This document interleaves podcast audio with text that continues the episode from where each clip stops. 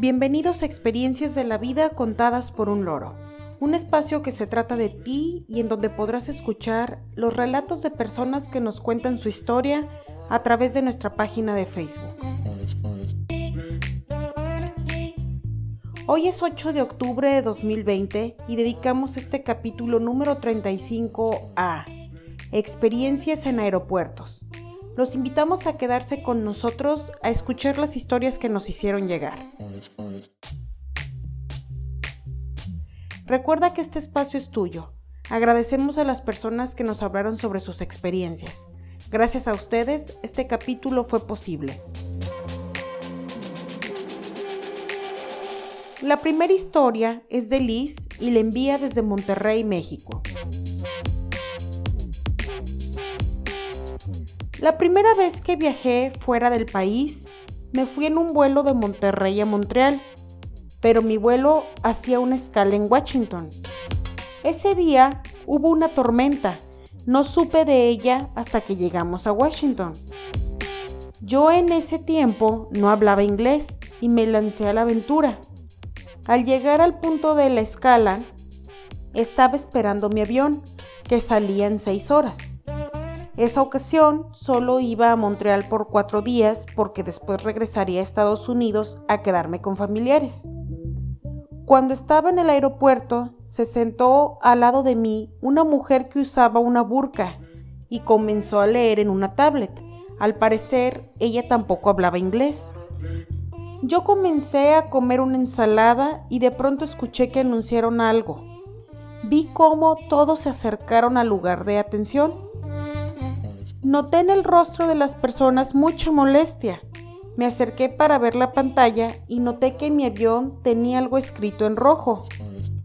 La mujer me preguntó algo, pero en un idioma que yo no conocía. Entonces intenté explicarle que no sabía, usando mi lenguaje no verbal. Luego ella se acercó al mostrador y la noté muy enojada. Yo me acerqué a ella para intentar preguntarle, aunque solamente usaba señas, pues era imposible comunicarnos de otra manera. Comprendí que cancelaron el vuelo y así lo estuvieron reprogramando varias veces hasta que lo pospusieron para el día siguiente. Para ese momento yo ya tenía mucha hambre. Debo mencionar que previamente yo me había quedado sin dinero porque cometí el error de cambiar mi dinero en el aeropuerto en donde el dólar me costó muy caro. Entre la fila de las personas me puse a preguntar con la gente para saber si alguien hablaba español. Alguien me explicó que el vuelo estaba cancelado por una tormenta. Ahí me di cuenta de que pasaría la noche ahí, lo que restaría un día de mi estancia en Montreal. De alguna manera, la chica de la burka y yo nos acompañamos en el aeropuerto intentando comunicarnos a nuestra manera. Decidimos dormir ahí, una cuidando a la otra. Platicamos usando solamente el lenguaje no verbal. Al día siguiente desayunamos juntas y cada quien tomó su vuelo. Nunca supe cómo se llamaba. Cuando llegué a Montreal solo la vi de lejos y nos dijimos adiós. Nunca más volví a verla. La siguiente historia es de Arturo y le envía desde Bogotá, Colombia. Hace tres años tuve una experiencia bastante interesante en el aeropuerto de Madrid. Yo viajo a distintas partes de Europa por mi trabajo y en una ocasión, cuando iba con destino a Barcelona, mi vuelo aterrizó de emergencia en Madrid por una anomalía del avión. La aerolínea no ofrecía muchas opciones y no lograban informarnos a qué hora saldría nuestro vuelo. Llegué ahí como a las 8 de la mañana y no supe hasta las 6 de la tarde de ese día que mi vuelo se reprogramaría para la mañana siguiente. Mientras estuve esperando trataba de conversar con la gente porque me sentía muy aburrido. Luego el personal de la aerolínea comenzó a entregarnos cupones para que fuéramos a comer. El área de comidas estaba llenísima y una joven muy amable me ofreció compartir su mesa conmigo. Me di cuenta de que era aeromosa por el uniforme que tenía puesto y de inmediato noté que era muy bonita. En fin, el tiempo de la comida se me pasó rápido y luego nos despedimos porque ella tuvo que irse. Después de castigarme a mí mismo por no haberle pedido su teléfono creyendo que no la volvería a ver, resultó que me la encontré en el vuelo del día siguiente. Le pedí cómo contactarla y hasta la fecha hemos sido muy amigos. Nos hemos encontrado en otros vuelos. Creo que nuestra relación no ha llegado a más porque ambos viajamos demasiado. La siguiente historia es de Tania y le envía desde Veracruz, México. Mi historia se trata de mi inexperiencia cuando fui a un tour en Italia. Para esto debo decir que todos me recomendaron comprar mi viaje en una agencia para que siguiera un itinerario seguro, sobre todo porque era mi primera vez en ese país. Yo no hice caso porque quería ahorrar todo lo posible, entonces los vuelos y las reservaciones de hotel las hice por mi cuenta. Mi tormento fue en mi vuelo Conexión de París. Se suponía que al llegar ahí solo tendría que esperar tres horas para abordar mi vuelo a Roma. Pero con tanta diferencia horaria hice mal los cálculos y no abordé a tiempo.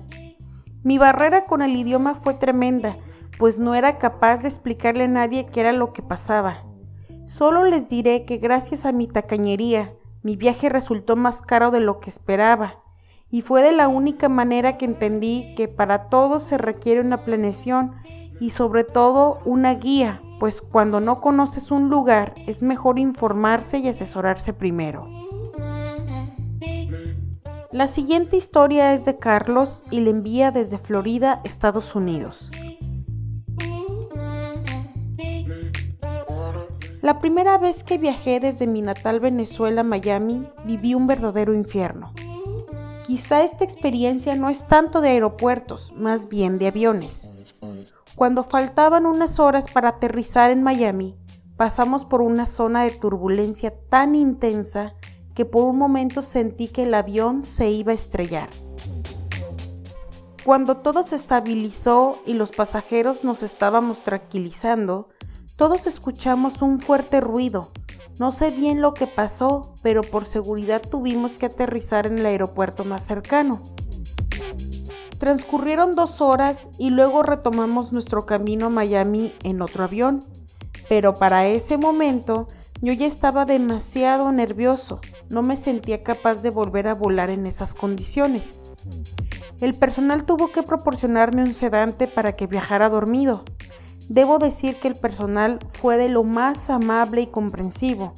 No imagino la cantidad de veces que han tenido que lidiar con alguien en mi estado o todas las experiencias increíbles que han de vivir a diario. Han pasado los años y cada vez que subo un avión pienso en todo aquello y vuelvo a tener miedo, aunque ya logro controlarlo. La siguiente historia es mía. Cuando tenía cuatro años, viajé por primera vez en avión a Acapulco. En realidad era un viaje que mi papá estaba haciendo por trabajo, pero le dieron la posibilidad de que lo acompañara mi mamá y uno de sus hijos. En esa ocasión yo fui la elegida. Yo estaba muy aturdida porque jamás había estado en un aeropuerto y veía mucha gente yendo y viniendo con prisas o haciendo fila. De repente perdí de vista a mi papá, que en ese momento se encontraba recibiendo unos clientes de la empresa para la que él trabajaba pues en esa ocasión entre sus funciones estaba que se encargara de que todos abordaran a tiempo. Por más que mi mamá me lo explicó, yo no lo creía y pensé que nos iríamos sin él. Empecé a llorar y solo me tranquilicé cuando vi que mi papá llegó justo a tiempo antes de despegar. Solo tenía cuatro años, no entendía razones ni tenía nociones del tiempo.